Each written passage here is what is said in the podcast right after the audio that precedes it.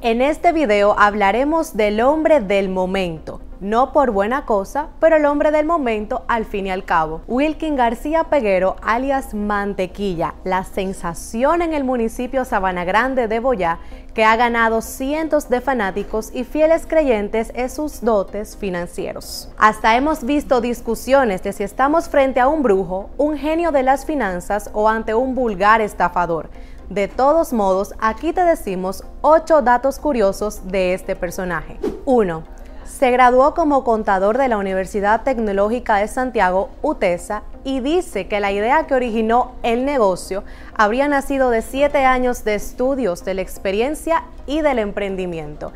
En varias entrevistas ha sostenido que tenía otros negocios de préstamos, de expendio de comida y de ventas de motores. 2 su compañía se llama 3.14 Inversiones y se habría inspirado por el número pi al que Mantequilla se refiere como el número infinito, asegurando que bautizó su proyecto de esta forma porque las ganancias e inversiones son igualmente infinitas. 3.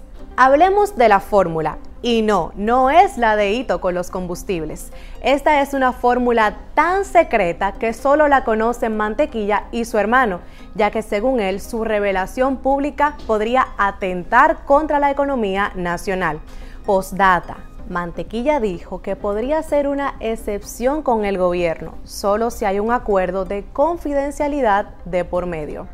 4 se autodenominó el Albert Einstein de la República Dominicana y ya uno no sabe si reír o llorar. Dice que logra duplicar cifras millonarias en un máximo de 30 días, algo que nunca se había visto en el país. Probablemente ni en la historia de la humanidad se había visto algo así. 5. Todavía opera en Sabana Grande de Boyá, pero planea abrir oficinas en Bayaguana, Yamasá, Santiago, La Romana y La Vega también dice tener inversiones en Italia y en España. 6. Su compañía solo hace contratos si lo pide el cliente y en caso de que la negociación se trate de una inversión fuerte, por ejemplo, un millón de pesos. 7 niega rotundamente que se trate de una estafa, un negocio piramidal o un esquema Ponzi, asegurando que se basa en probabilidades y resultados dependiendo del comportamiento del mercado de valores.